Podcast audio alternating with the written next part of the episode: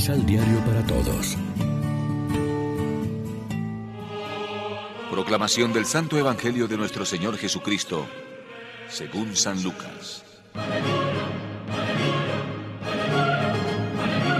Un día Jesús se había ido a un lugar apartado para orar, y estaban sus discípulos con él.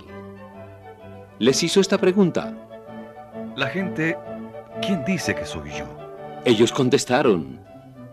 Unos dicen que eres Juan Bautista, otros Elías, y otros que eres alguno de los profetas antiguos que ha resucitado. Entonces les preguntó. ¿Y ustedes? ¿Quién dicen que soy yo? Y Pedro respondió, Tú eres el Cristo de Dios.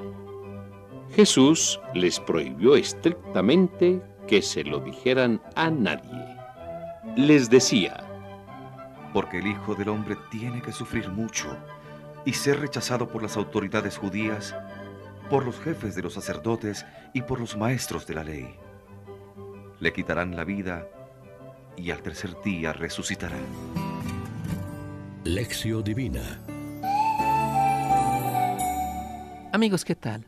Hoy es viernes 24 de septiembre y a esta hora, como siempre, nos alimentamos con el pan de la palabra.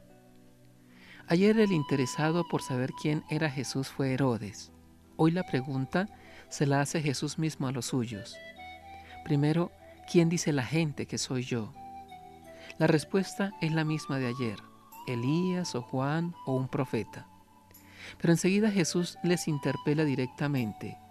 ¿Y ustedes quién dicen que soy yo? La respuesta viene, cómo no, de labios de Pedro, el más decidido del grupo, el Mesías de Dios. Mesías es palabra hebrea. En griego se dice Christos. En castellano, ungido. Jesús es el ungido de Dios, o sea, aquel sobre quien Dios ha enviado su Espíritu, ungiéndolo con su fuerza para que lleve a cabo una misión. La pregunta se nos repite periódicamente a nosotros y no es superflua. ¿Quién es Jesús para nosotros? Claro que sabemos ya quién es Jesús. No solo creemos en Él como el Hijo de Dios y Salvador de la humanidad, sino que lo queremos seguir con fidelidad en la vida de cada día.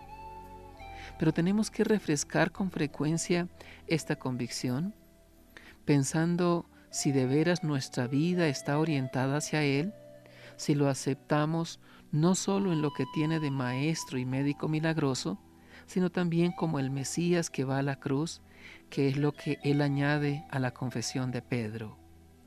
Esto último es lo que más les costaba a los apóstoles aceptar en su seguimiento de Jesús, porque el mesianismo que ellos tenían en la cabeza era más bien triunfalista y sociopolítico. ¿Quién es Jesús para mí ahora, en esta etapa concreta de la vida que estoy viviendo? Porque puede haber una evolución, muchas veces saludable, en mi comprensión de la figura de Jesús, a no ser que me haya hecho una imagen a mi medida, con selección de aspectos del Evangelio en vez del Jesús auténtico, con la cruz incluida. Por ejemplo, el Jesús con quien comulgamos en cada Eucaristía es el cuerpo entregado por.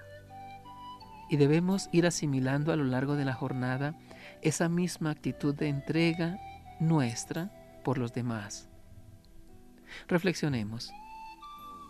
Los momentos más importantes de la vida de Jesús estaban precedidos por la oración. ¿Necesitamos de ella como del aire para respirar? Oremos juntos.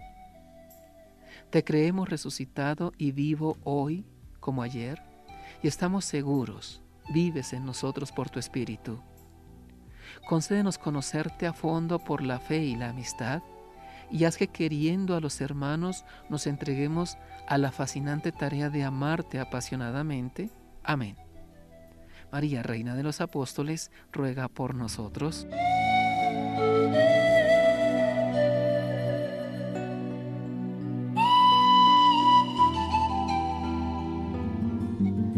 Complementa los ocho pasos de la Alexio Divina adquiriendo el emisal Pan de la Palabra en Librería San Pablo o distribuidores.